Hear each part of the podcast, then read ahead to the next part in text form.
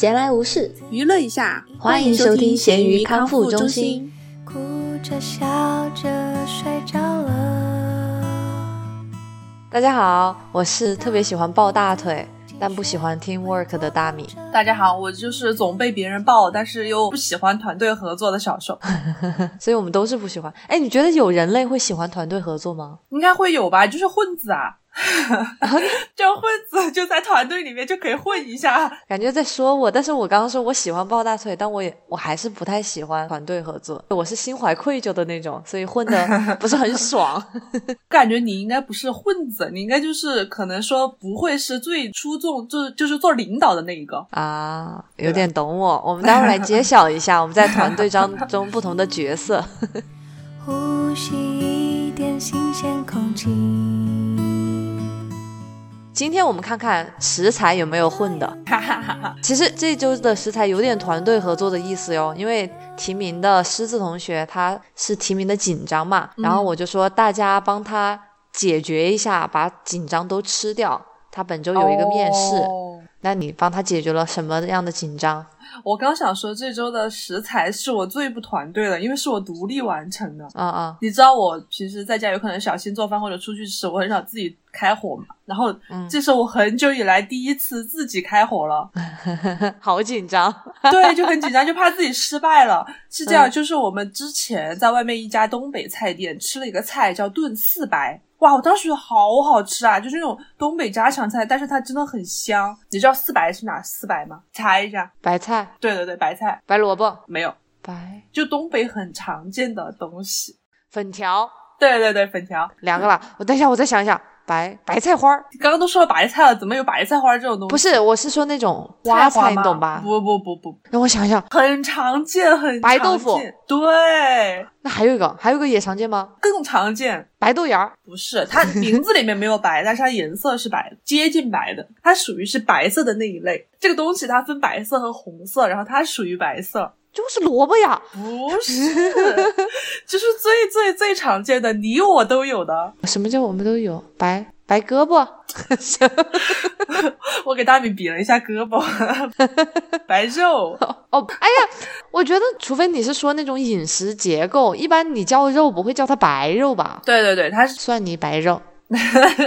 对呀，就是这样来的。哦，对，它就是这四百。味道就是很鲜，我以前也研究过它鲜味是哪里来的。然后我昨天因为要做这个菜嘛，我就学习了一下，我发现它鲜味应该是酱油，然后有大料，好简单的鲜味啊！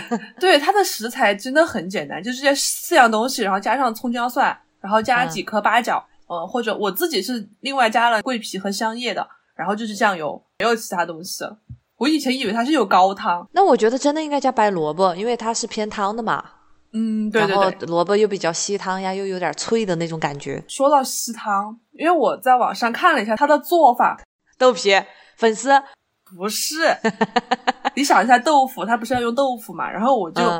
看了一下，有的人用是煎过的那种豆腐，然后有的人就是直接切豆腐，还有的就是用冻豆腐。那冻豆腐是不是就超级吸汤？我就觉得肯定会很好吃。对，我就自己冻了一下豆腐，因为这个食材是之前小西买好，他让我自己在家做的，然后我就自己冻了。哽咽了吗？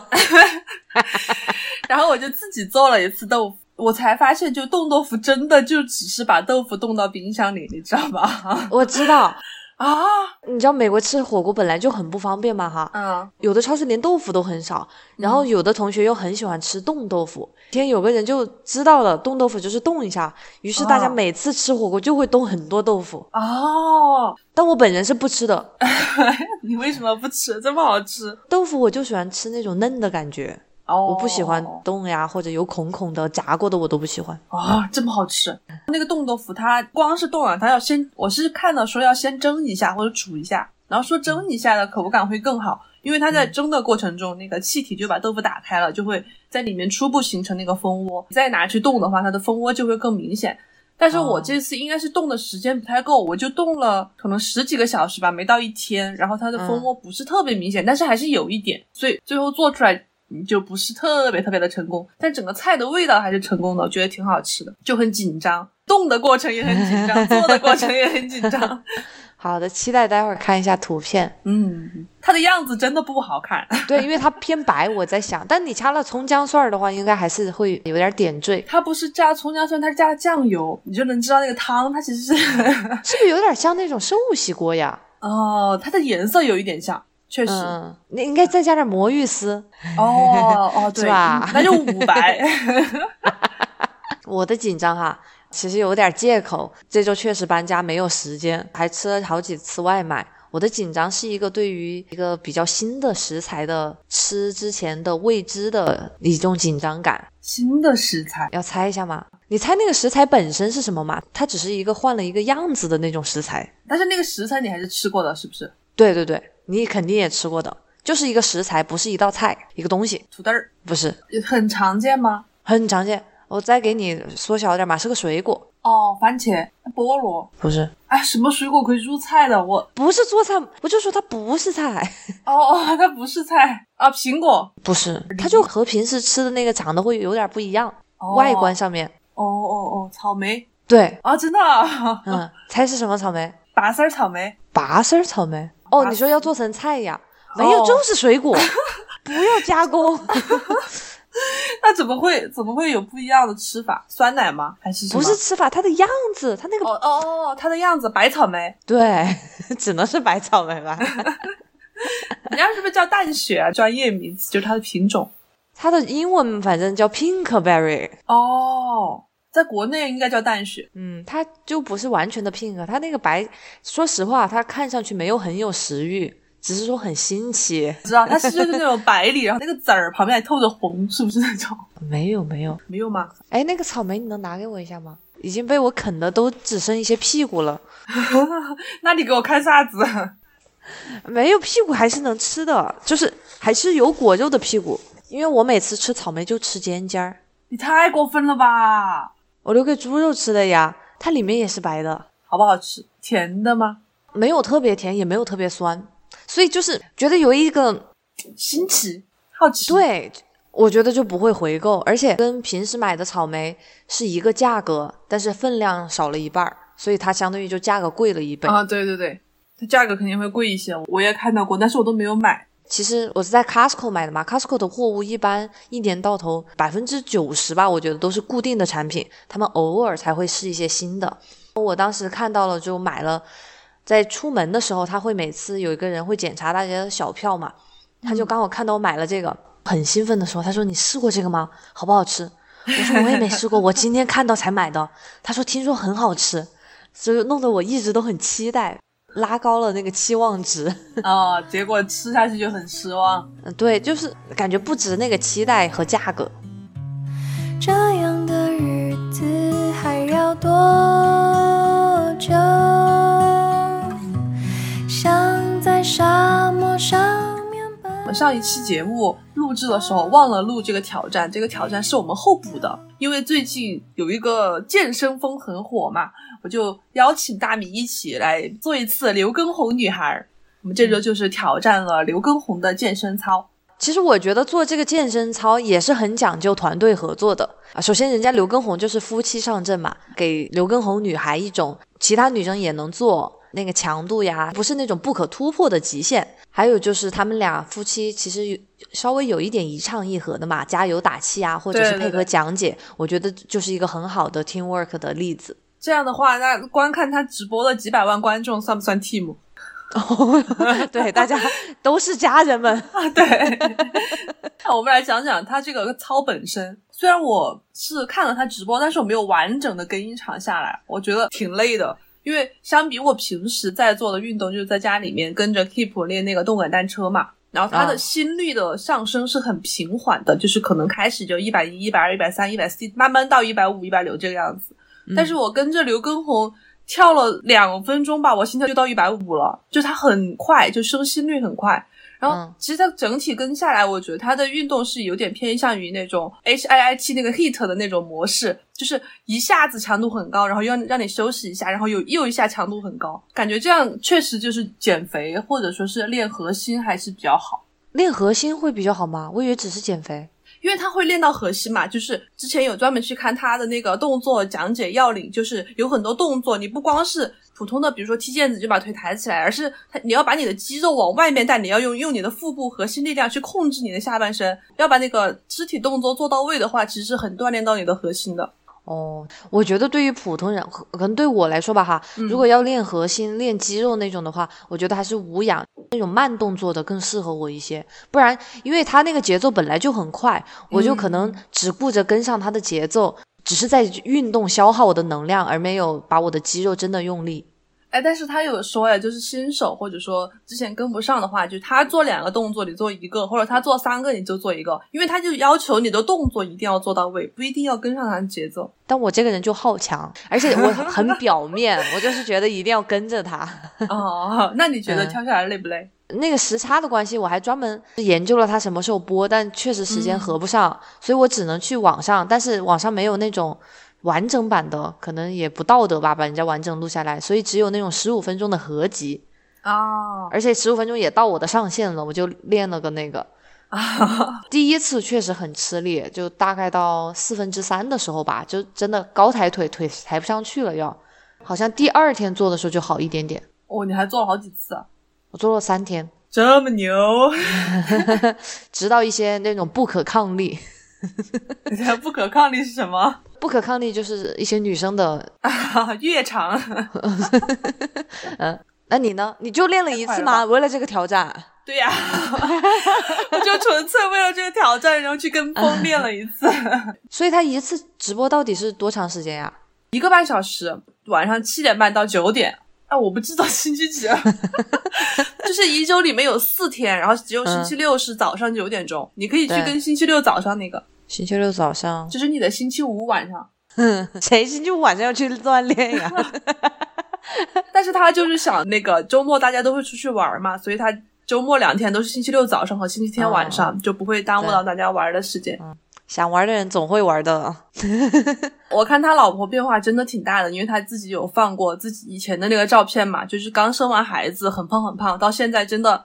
还挺瘦的，而且刘畊宏他自己，我昨天看到一个微博，就说从三月底吧到四月五月，他自己的肌肉都掉了，因为其实这个还是偏有氧的嘛，你再怎么练核心，就说他那个肱二头肌明显的看着就小了一块。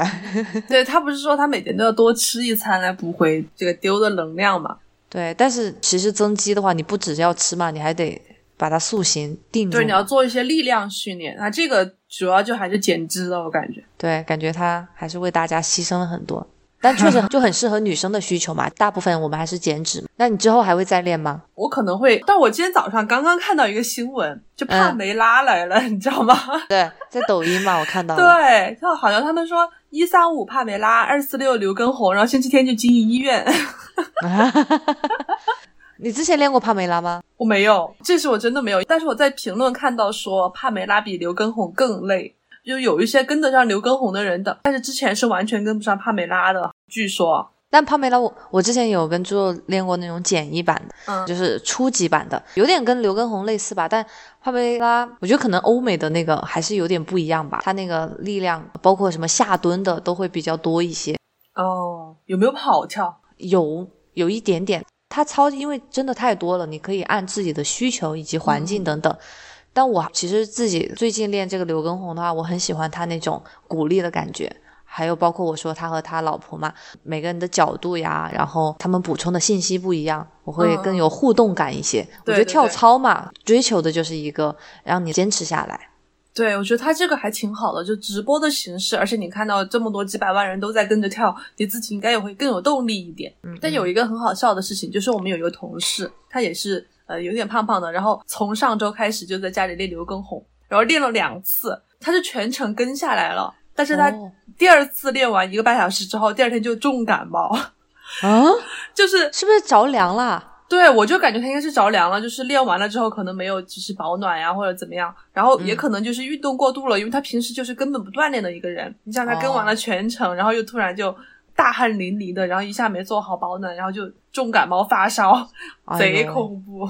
是要循序渐进呀，好像有很多练刘畊宏的也，我不知道是夸张还是事实啊，什么肾结石也掉下来了。也有的孕妇可能有一些不良反应。我觉得其实大家应该都需要培养自己一些辨别能力吧，然后量力而行，循序渐进。对对对，量力而行。就像我最开始看到他的指导之后，我就发现不能完全跟上他的节奏，尤其是第一个就是踢毽子那个动作，他太快了，我基本上就是两个才能做一次，他做两个，我做一个。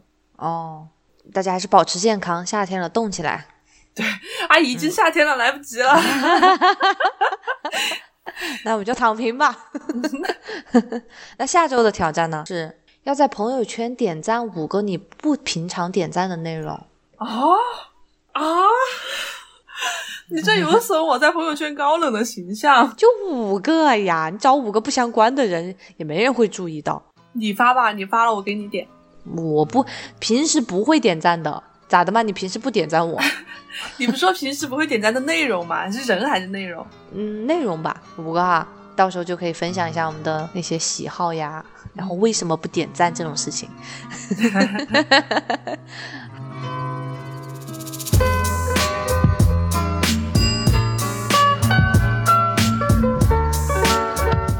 好，那我们聊今天的正题：团队合作 （teamwork）。其实我提这个呢，是因为啊，我都觉得我备孕备了好久了，一直在说这个事情，备了一年了。但反正他们就说，夫妻有了宝宝之后，或者是说夫妻步入婚姻之后吧，更像一个团队了，会称为队友。我最开始我的朋友圈其实就有人会称自己的老公为队友，我还觉得有点，哎呀，我就觉得有点装。但我慢慢体验下来，可能他就真的是。不知道是失去了激情，还是说更凸显出对方的职责？哦，我朋友圈倒还没看到，但是微博上面有关注好几个这样的博主，就有一个很出名的是使徒子，你知道吗？中国一个画漫画的，还还挺出名的。然后他老婆就是称呼他为队友，因为他老婆是一个育儿博主吧。我当时关注的时候，他们还没生孩子，然后我后面看着他慢慢的就从一个新手妈妈，然后到现在自己开幼儿园。就很厉害，但在过程中一直就称呼使徒子为队友。嗯，我觉得可能也是因为成了家，尤其生了孩子之后，你这个孩子的一系列事情真的很复杂，有很多，所以你一定是需要一个队友来帮你一起完成。但我总觉得还是有点生分。嗯，好像是。可能我自己对团队合作的理解是被迫分配在一个团队里，懂吧？啊，也不一定吧。好的，我们先来讲讲学生时代吧。那些不情愿的组队有吗？哦，我倒没有不情愿的，我都是自发组队的耶。你们大学的时候，比如说那种分小组研究，你是被迫的吗？那种不都是先以自愿为主吗？这可能要涉及到国外这个环境。最开始学经济的时候嘛，经济肯定是需要做那种小组作业的，比如说写个报告呀，做个展示的。很多华人留学的时候还是会抱团嘛，所以我当时肯定是优先找的中国人。然后呢，我觉得我是一个比较贼的人，贼喜欢抱大腿嘛。我肯定是就是先看哪个人比较牛的，我就说我们俩组，或者是蹭到那个组里面去。这样说来的话，我可能就是属于那种认定一个人然后加入一个组的。哦，我这样说我就懂了。你肯定当时有一个什么大腿，然后你就一直抱着他。啊，对对对，类似于这样。啊，那你呢？我是你就是大腿本腿，对我就是大腿本腿。但是实际上我不是说能力很强或者怎么样，是因为国内真的大家都太消极了，根本就不愿意自发的去做这件事情。就从小学开始吧，就小学、初中、高中，基本上班里的黑板报都是我一个人做的，就很少有能帮我忙的人。我有一个印象很深刻的事情，是我小学的时候有一次做黑板报，做的我太烦躁了，因为老师他总是交给我。然后就说你可以去找别人一起帮忙，但是我问别人，别人都不愿意做嘛。当时我也是班委的，然后我就是一个人去做那个黑板报。有一天晚上回家之后，就跟我爸爸抱怨，就说呃班里面只有我一个人做，我不想做了，很烦。我爸就说你就去命令班委的其他人呀。然后我又觉得我做不来这样的事情，因为小时候真的很社恐，然后就很多事情不愿意去找大家帮忙呀，或者怎么样的，心里面障碍嘛。然后后面就是都是自己默默的一个人扛下来的，所以你要说真的涉及到团队合作，还没到团队的地步，就只只有我一个人，只有我一个人在那撑着，一个人就是团队，对，就是从小学到高中都这样。然后到了大学之后，有一个印象特别特别深刻的两件事情吧，一个是我们大一的时候有一个心理课，然后那个心理课的老师要求我们组队演一个心理剧。嗯然后当时也是因为我们寝室还有隔壁寝室的一个同学，他都都在那个课上，然后我们就自己组了组了一个队嘛，就组了之后。他确实自发组的，就是你自己找队友组的，然后正好一个嗯寝室肯定就是一个队了。但我他们都不愿意动，你知道吗？所以最后演这个剧的结果就是我既是导演又是主演，其他人都是听我安排。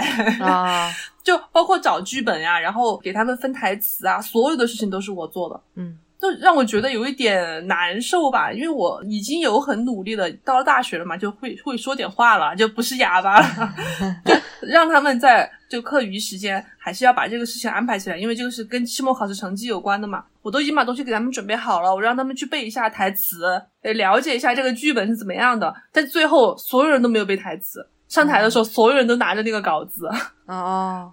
就很尴尬。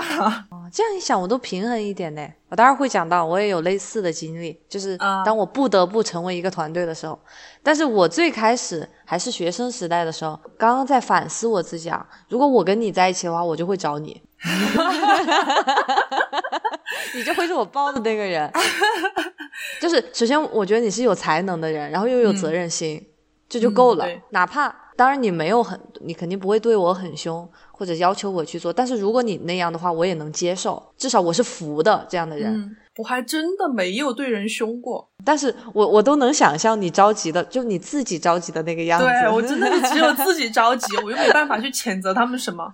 然后还有另外一个事情，也是大学的时候，当时学校里面搞了一个活动，就是跟呃大学生创业相关的。当时是嗯市里面组织了一个比赛，就是创创业比赛，你要自己拿创业的方案呀，然后呃设计啊这些过去参赛嘛。对那个事情也是，虽然创业的内容方案是我们小组整体讨论的，但是大家就仅仅是讨论了一下我们要去创什么业，但是嗯具体到这个创业的事情，海报呀，然后呃文稿啊，就需要去演讲你的创业内容啊，然后要做 PPT 啊，这些东西嗯全都是我来做。就包括后面要拍摄一个那个录像，就是你要录像介绍你的创业内容，然后那个录像也是我自己去其他寝室借了一个高级一点的摄像机回来，我自己在那儿画画，然后画了之后把那个视频 呃天呐呃快进，然后就最后剪成了一个就是手画稿嘛，因为我们的哦，那种静态电影，有点像动画片的最初的那种。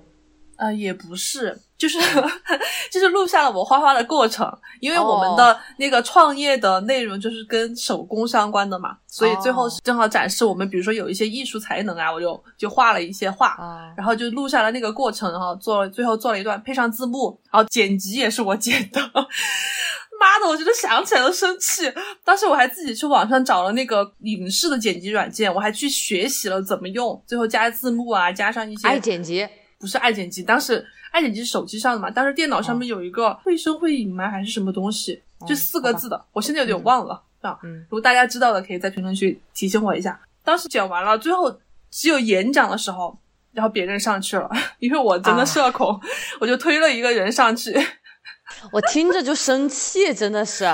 哎，就是所有的事情基本上，然后包括我们去找那个现成的材料，就是因为我们当时要展览，然后说你们这个店准备干嘛，然后我就去找了一些现成的材料，也是我做的，就是我做的那个首饰啊，什么东西。哎，我现在现在想起来都生气。他最后得了我们市的铜奖，厉 害只有市里面的金奖才能去全国参赛。哦！我是觉得你做多做少都无所谓。首先你要摆平你自己的心态，就是嗯你不要做一点点事，然后又把自己当大爷。最后那个成果或者展示的部分，因为对外人来说就是看谁上去展示呀，就或者大部分吧，嗯嗯嗯你得成正比，就都讲究一个公平。啊。但我是这样想的，跟你可能开始给我做的那个性格测试一样，我也是一个就是做事情特别追求完美的人。如果我做了，我就是很想把它做好。这个事情你让我来负责，那我就一定要朝我想的那个方向去做。你们其他人不配合，那我就要自己去把它补上。我不能看着我负责的这个成品，最后下来看它就是一团乱麻，是一坨垃圾，我就不能忍受这样的结果，我就愿意自己去尽力把它补好。这种人就只能自己受气啊！对呀、唉，太老实了，真的。那别人不听，你有什么办法吗？就还是缺乏一些领导才能。对对对，其实领导力也是需要的，这也是我找你做播客的原因吧，看中了你这个品质。看中我这个受气包，但是讲道理，我并不是一个坑你的人吧？我有一个问题哈，好奇你在选择队友的时候吧，嗯，会选择那种跟你关系好，但是可能你已知他不会做什么事情，还是一个关系一般般，但是他能力很强，会对团队有贡献的人？这个说实话，就是我上述的两段经历，按理来说都是像你说的前者，因为 都是我没有办法。你在一个寝室，你被迫这样组队，包括后面讲的参赛的那个事情，也是我们寝室，然后外加了一个班的其他男生。为什么会这样组？是因为这个比赛就是我们辅导员提出来的，因为辅导员跟我关系比较好，他就跟我说你你来带头，然后带你们寝室加另外一个同学去做这个事情，就是他指定的那个团队。但是我又想到一个寝室的，我总不能说人家谁能力不好就把他踢出去吧，啊，就没办法。哎，所以你还是一个走人情的。对，就偏向你，嗯但是我不是自愿的，就是被迫要去接受这样的人情，碍于这样的面子，你只能选择他们。嗯，那如果没有人给你这个压力呢？就现在由你做主导权，你想找谁？你也不能去找别人吧。你说你的室友都摆在你面前，你抛开他们去找别人，他们怎么办？你在这个人际关系中，你这个事情你做成了，但是在今后的相处中，你肯定会跟他们产生隔阂。嗯，格局打开了。哎，我跟你讲，我就不是这样的人。我 因为我找的就是要大腿。我还记得有一个很具体的例子，我们当时大学学日语课，最后要出个那种表演节目嘛，嗯，要拍成小电影的那种。当时老师一说了之后，我脑子里马上先算，首先需要个日语好的吧，然后还要一个懂科技的，因为你要拍成电影嘛。我就锁定我们班上一个男生，平时跟他就可能只是认识的那种。然后我旁边坐了另外一个女生，我们俩关系好一点，我就马上跟那个女生说：“快去找那个男的。”然后，然后他就去找了那个男的，呃，是一个那种有点内向的学霸。啊啊啊！然后他就说：“好吧。”然后我们就三个就组队了。我跟你讲，哦真的，后来那稿子是那男的写的，然后。这个我没有用我的任何美色哈，我们就是纯团队上的，就是我是肯定对他有一定的利用，但是我从来我这个人的态度就是，我是小弟就是小弟，小弟就得把大腿照顾好，我从来都是哦。带吃喝的那个人，哦。所以我我们最后拍是一个餐厅为背景嘛，我和另外一个女生，我们俩就请那个男的去一家风景很好的日料店，我们拍的，边拍边吃。所以我这个态度是摆好了的，对对对，你这种就是我会很欢迎的队友啊，就不是纯躺平，就是摆烂的那种。不知道为什么我的队友好像都在摆烂，就就可能他们最终的那个成果不是他们很想去做的事情，他们就会无所谓啊，让你安排啊，我你让我干嘛，我就到时候临时抱佛脚来看一看就好了。但是我觉得你自己也有一点问题，你这个不愿意去展示，那就真的就其他同学或者老师，除非是特别了解你的，知道这背后心酸的，不然真的有点吃亏，是吧？那这个事情我我觉得还好，因为最后那个展示不是说他上去展示了那个奖就是他的呀，他只是作为工具人，因为他外形比较好，是吧？他长得比较好看，然后他比较外向，能说会道，所以就说让他去。你让我去，肯定效果没他好，因为我我很怕生，我很社恐嘛。呀，你好伟大，就是为了团队利益至上。是我就一定要自己出风头。这是出风头吗？这不是去丢脸吗？嗯，没有，我比较喜欢当那个展示的人呢，就而不是背后做的人。那所以你是 ENFP 啊？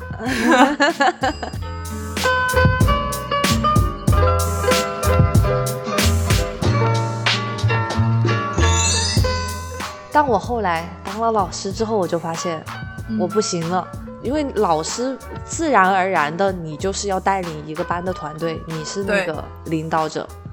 我们前两年吧，这两年因为疫情没有，但之前每年会有一个大的中国之夜，四个学校的中文项目一起合办的，然后有观众来看，大概有个三四百观众吧，在美国算多的了。啊啊，会花一个月的时间排练小品、舞蹈、唱歌等等，最后在那一个晚上展示出来。另外一个老师他不是很有经验嘛，他就每次会挑选组长，然后让他们去排节目，他就是真的完全一个统筹的工作。但我不知道是我没经验还是或者我性格问题，我不太相信他们。有时候 我会真的就是手把手的去揪着，包括他们的稿子，他们写一个很初步初步的稿子，最后还是得我来改。我给他们定了之后，但是他们又不理解，我还得给他们慢慢的讲，就很麻烦。我又没办法像读书的时候去找个大腿或者自己躺平了，因为我是那个必须得撑起来的人。嗯，就很难受。哦，那我就不一样了，跟你的角色转变是一样的。就以 前你是混子，现在要当 leader，但我以前是 leader，我现在要当混子。因为大家知道，律师一般出庭的话，就是会两个人一起嘛，就有一个是主办律师，有一个是协办。因为我现在资历还比较少，我一般是协办的那一个，我就突然有了一种抱大腿的幸福感，因为什么都可以让另外一个同事去主导这个战场。那我就可以在旁边，比如说有的不重要的起诉状我练一下，就是现成的书面材料我念一下呀，然后那种随机应变的那种问题就可以让同事去回答。那这种我就会觉得很安心，因为 我不用做主，这样说错的话不会是我来承担这个责任嘛。但我可以在旁边小小的提醒他有什么点还没有讲到的，让他去讲，会让我安心很多。当然也可能另一个原因就是我真的很社恐，我上法庭很紧张，这是我觉得我不适合做律师的一个原因。但我知道，我迟早要面临那一天，就是有当我去主办律师，然后带比我后来的新人去开庭的时候。对，所以现在还在成长，因为我们本来诉讼案子就比较少，这方面的锻炼其实就挺少的。那最近几次庭审，我们的主办律师因为现在是两两个人，他们有慢慢的会给我一些发言的机会，让我去适应这个法庭环境。哦，是得培养。对，一定得培养。所以在这种大家都是大腿的环境中，我就会觉得团队合作有的时候还挺好的。就不光是在庭上，因为你庭下有一些案子的庭前准备工作，或者庭后的一些给法院的东西，或者说是你平时工作中不是诉讼的非诉讼案子，你要大家讨论的时候，我就会觉得这种 team work 才是我想要的，就是大家会一起各抒己见，然后大家都出力。就是你不会像平时在学校或者以前躺平了就摆烂的那种情况，大家都在认真的想要去把这个事情做好，这种团团队合作，我觉得才是正常的吧，才是应该的。你觉得这是因为越成年之后有一种得维护表面的体面呢，还是大家真的对？工作的热爱或者能力的体现，我觉得不是热爱，就是你必须得工作，就是你不能像大学一样，就是那个结果怎么样不关你的事。你可能你觉得那那门课不重要，就选修课呀，或者是那个东西就随便搞搞就行了。但是这种工作上的事情，它就关系到你的人生，关系到你拿不拿到钱，能不能继续在这个地方生存下去。所以你必须要努力，必须要加入到这个团队合作中来。其实我 ENFP 中文翻译是倡导者嘛，是倡导者吧，就是偏那种感觉是我发起，但我有时候觉得我不是一个主动去发起的人嘞。不说那种很正式的团队合作嘛，比如说像我和猪肉，甚至于和我妈出去吃饭的时候，你知道总会找服务员要点小料呀什么的，我会吩咐他们去做这个事情，但我自己不会主动去。这么倡导的是吗？对，我就觉得我这个人很奇怪，像猪肉，他有时候就一般上都是他说，哎，加点醋，加点蒜儿，要个什么东西。有时候他说不清楚的时候呢，或者是我觉得他没理解我再去交流的话，我会站出来，但我不会主动去担这个责任。哎，包括我在团队也一样，有时候我可能就是懒，我能做一个事情，但是我能躺我就躺。啊，这样的吗？那你呢？你和家人或者是和小新在一起的时候，你会工作讲完了吗？哦，对哦，我讲完了。你还有工作？没有啊，我就说你的，我讲完了。我工作没有了，我就那么多工作。哦，好吧。那我就想知道你这种啊社恐的性格的话，你在和亲近的没有直接那种利益竞争关系的团队中，你是怎样的角色？我想知道你和猪肉，然后我和小新都在去年同一个时间段玩了双人成行，对不对？嗯，然后你就是那个游戏里的混子，是不是？对对对。但是我就是主导的那一个。我觉得这个游戏不一样，因为你们俩的技术摆在那里，就不光是技术的问题，你一定能在那个游戏的时候，比如说你现在想要往前探索了，但是他觉得这个地方可能还有彩蛋或者什么东西没有发现，他一定要去把它做完，有没有这样的情况？哦，有啊，我就不会，我就觉得快点做完了算了。对啊，但我就跟。猪肉一样，我就是一定要把这个地区有什么隐藏的，呃，要把探索。所以我们那个游戏的小游戏基本上都是我发现的。比如说他很想往前推进剧情，或者说他，但是小军一般不会，他很听我的话，就是他觉得我想要在这儿探索一下，他就会跟我一起在旁边找东西。哦，啊，我是会主导这个游戏怎样的进度，包括我们玩那个跳塔的时候，它里面不是在那个游乐场里面有一个什么死亡之塔还是什么，就那个塔很高，你要跳上去，然后我们俩都在那儿跳。一直到他跳不动了，我都还在那儿跳，我坚持要把这个东西跳完再走。我就觉得，如果说我们俩换角色，他在那儿跳，但是我在旁边等他的话，我会很不耐烦。就想、哦跳不上去算了呀，为什么要一直在那儿跳？我也很感谢他，很尊重我，就是想这么玩的这个心态。嗯但是你要说我们俩在生活中就是这种算不算 teamwork？纯粹就是因为他尊重我，嗯就是他很想让我把我想做的事情做完。还有就是像你说的，在餐厅里面，嗯，对服务员有什么吩咐的话，这样我也跟你一样，我就会让他去做。嗯，那是你是因为社恐吧？我一半是因为社恐吧，一半是因为我就懒得去喊人，就给他个面子。一般这种情况，就男生出面会好一点。回到那个双人成行的话，我真是觉得我对那个游戏有点没有那么的投入。哦，他游戏稍微有点剧情嘛，他们俩还要说话什么的。我每次那个我都懒得点，我就让他帮我点。跳跳过你的懒得点吗？而且他有时候他会看一下他的话，就是讲了什么什么的，啊，我就。懒得看。我是旁边摆一个电脑，然后我每次我打完了我该做的事情，我就看电视剧去了，然后再转过哦头过来，因为电视剧能随时暂停嘛，你这样真的是，没有游戏体验。我是觉得两个人互相尊重的话，比如说一方提出来要做什么事情，如果你同意要去做，你就全力配合他。就算你不感兴趣，但是你就答应人家了，你就好好的跟他一起把这个东西完成。感觉被教育了，有点心虚，怎么办？欢迎大家在评论区里面对我们这一段讨论、这一段辩论进行评论，你们是怎么样做的？平时？嗯，还是要看每个情侣了，每个人的容忍度不一样。对对，可能猪肉已经习惯了。对对对，但是像双人成行那种，有时候必须得两个人同时按键盘、按手柄搞的那种，我就会很用力啊。而且我是觉得，因为我太聪明了，有时候我一眼就能看出那个玄机到底在哪里。但是我真的手很笨，它有好几关是那种，相当于你要从一个荡到另外一个，你需要马嗯上接、接上那个绳子嘛。我真的按不动，我就经常死。然后猪肉这个人他也没有耐心，他有时候就说：“哎呀，他过完之后他就拿我的手柄去过，我发现我们两个角色完全对调。他就纵容我。”对呀、就是小西有时候跳平台，或者是那种也是那种荡绳子的，老是过不去，然后我就要去把他手柄抢过来。但是我不是为了说帮助他，我纯粹是看不惯，你知道吗？哦这哦我都过去这么久了，你还没过来，然后我就把手柄抢过来，我自己过。啊啊！可能遇到我比较擅长的游戏的话，我会冲出来吧，我还是会。嗯、如果真的感觉被需要的话，我能够当一个 leader，或者是啊当主力。但大部分情况，我会觉得能躺就躺。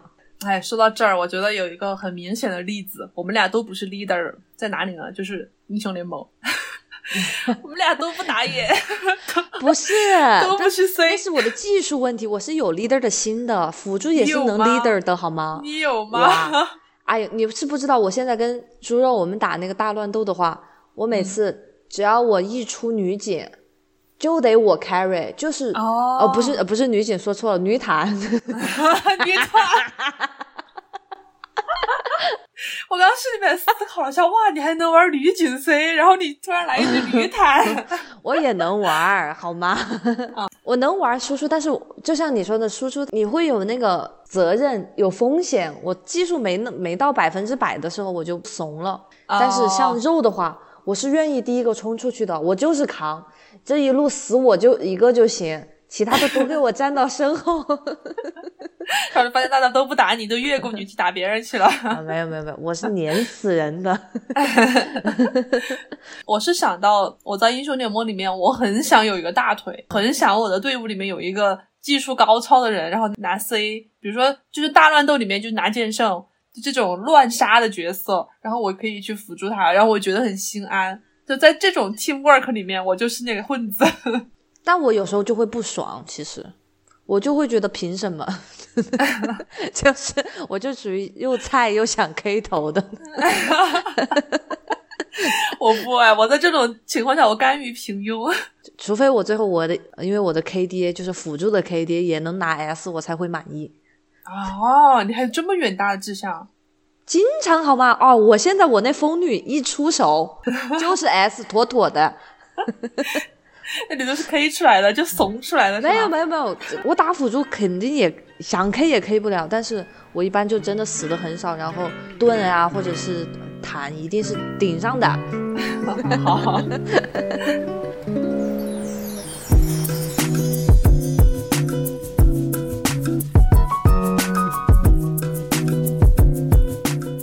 再说回到我们工作嘛，工作也没什么好说的，越想越气。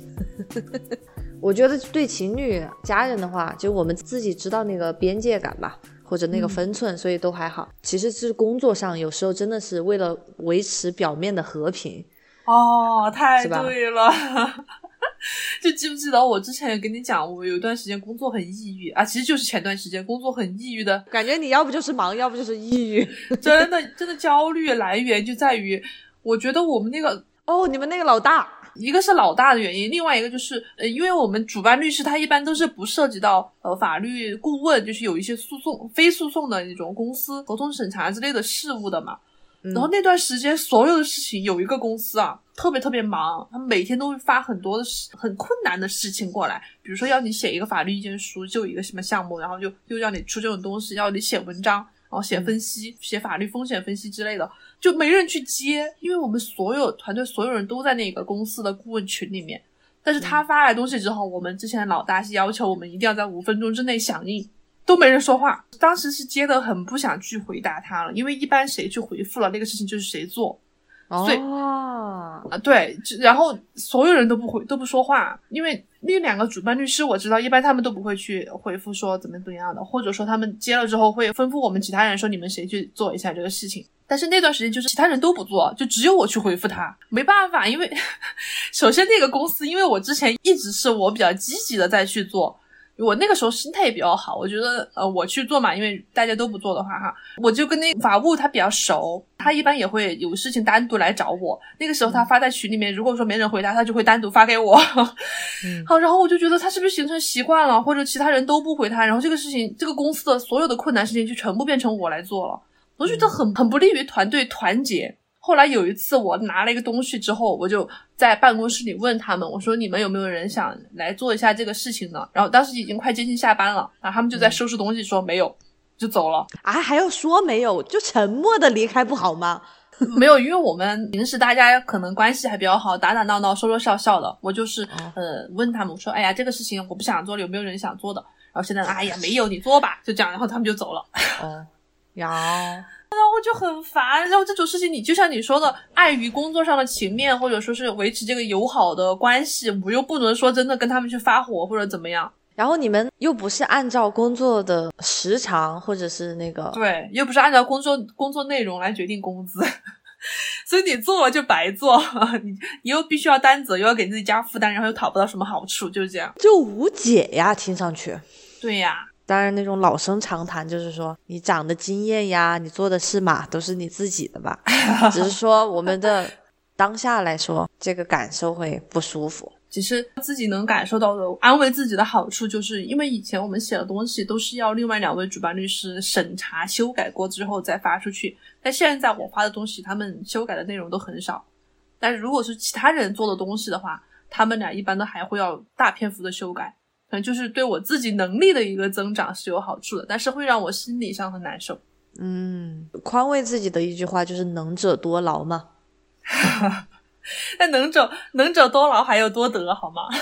哈哈哈，长远下来的多。我最近就是觉得很多事情真的是那句话“人无远虑，必有近忧”。就你不管什么当下的放纵、一时的快乐，你最后都是需要来还债的，或者是你当下的苦难、努力之后，慢慢的会有一些回报。哦，好的，这是我宽慰自己的话。有被安慰到。那你还有没有什么就是关于 teamwork 你觉得很无奈的经历？有没有你当 leader 的经历？这个就很尴尬了。嗯，客观上来说，因为我虽然短暂的学过经济专业，但其实也是一个偏说像你学什么宏观、微观的话，它其实就是考你个人的能力嘛，不会像商科那样完全的很多的团队合作。我后来又学的是东亚呀，关于历史什么的，更是自己写论文就行了，所以这样的机会不太多。哦，那我们来一个首尾呼应，就是你跟猪肉现在有没有考虑或者讨论过，将来有了孩子之后，你们的分工合作是怎么样的？哦，哎，我最近都不知道是不是，好像有个效应叫孕妇效应，就是说你自己怀孕了，就觉得周围的人也也有很多孕妇，啊、嗯、然后我现在因为在备孕，所以我就听播客呀，我就发现好多播客的主播都怀孕了，可能是一个概率上的事情吧，哈，我不确定。最近听到有一个分享，他们就说，发现有的时候真的妈妈要做的事情是爸爸不能替代的，就是从生理上来说，不管是你怀孕、分娩以及喂奶和宝宝的自然的一种连接，所以有的妈妈在生完孩子之后就再也没有睡过一个好觉了，但是。对于男人来说，你不可能说因为不公平你就一定要他陪着你。所以我也觉得，为什么从一些老的观念来说是男人赚钱养家，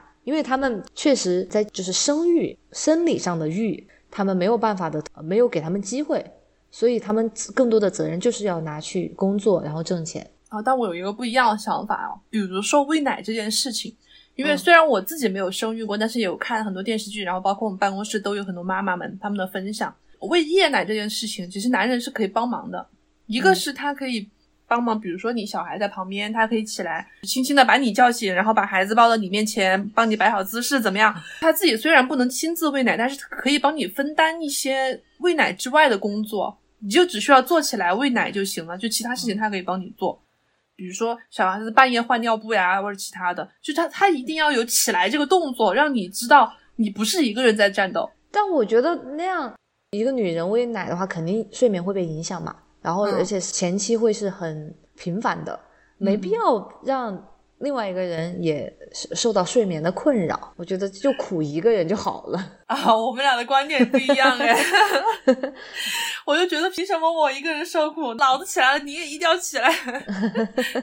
可能这样的话，我会对卓儿会有更多的经济上的或者是其他家务上的一些需求吧。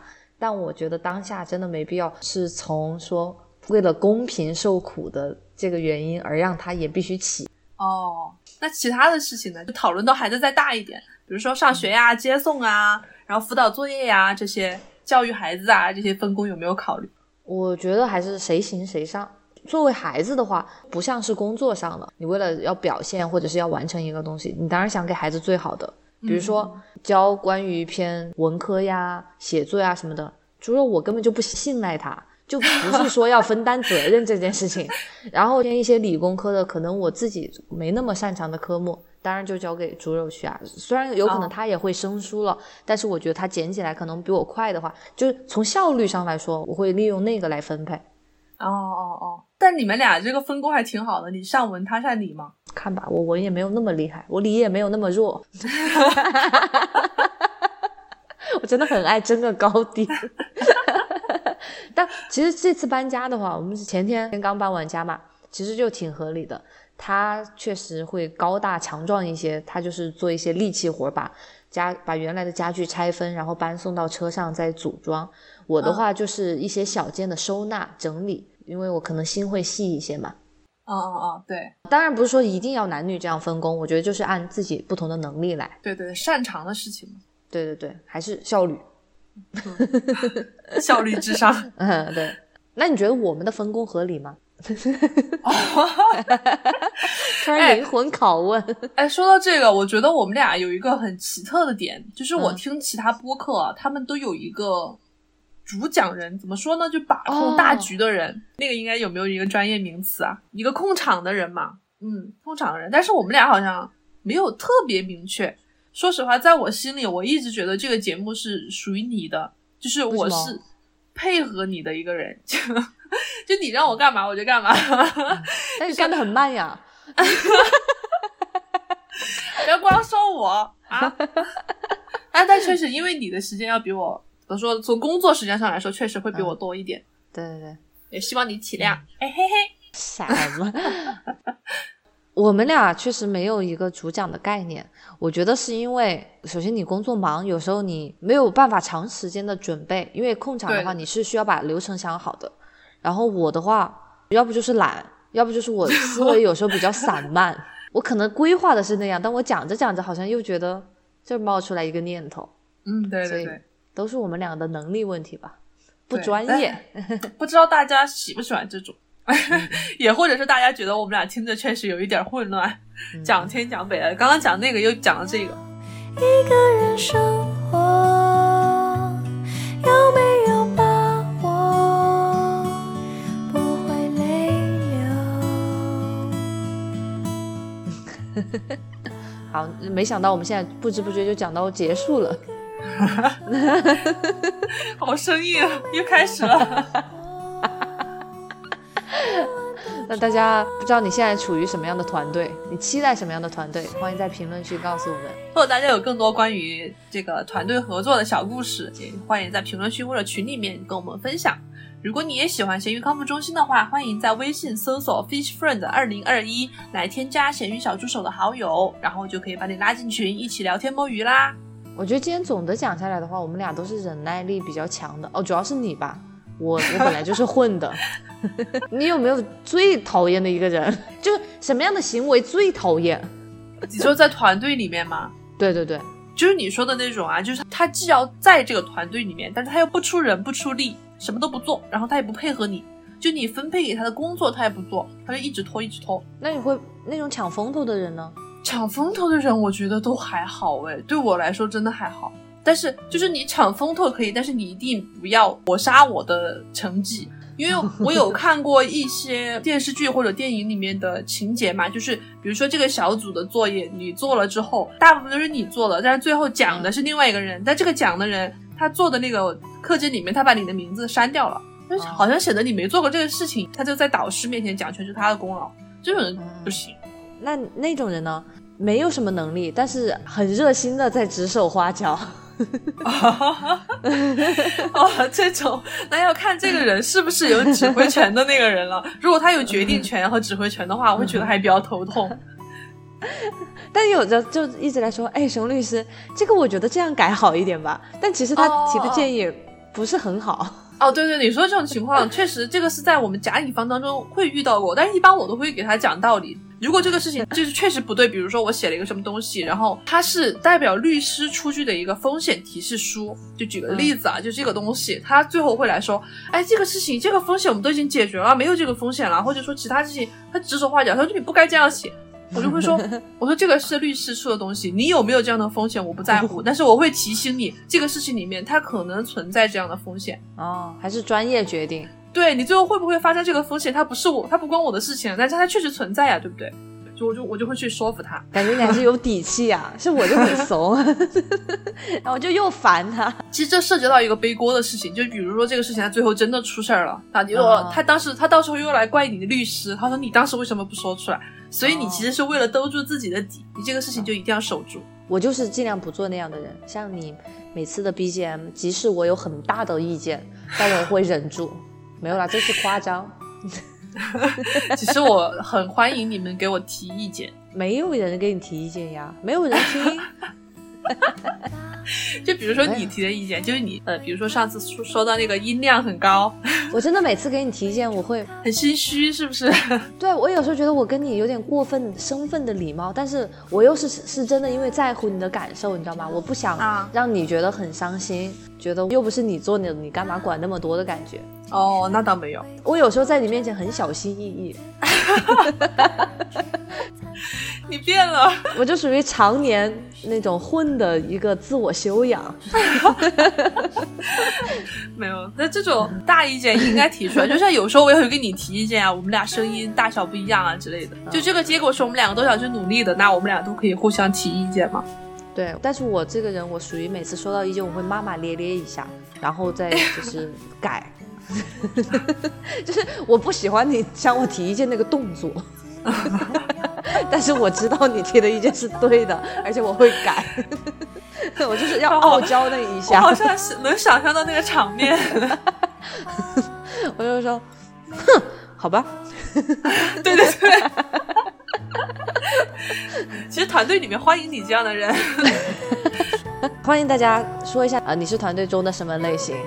欢迎大家给我们提意见，对我会哼一下。好好，拜拜，拜拜。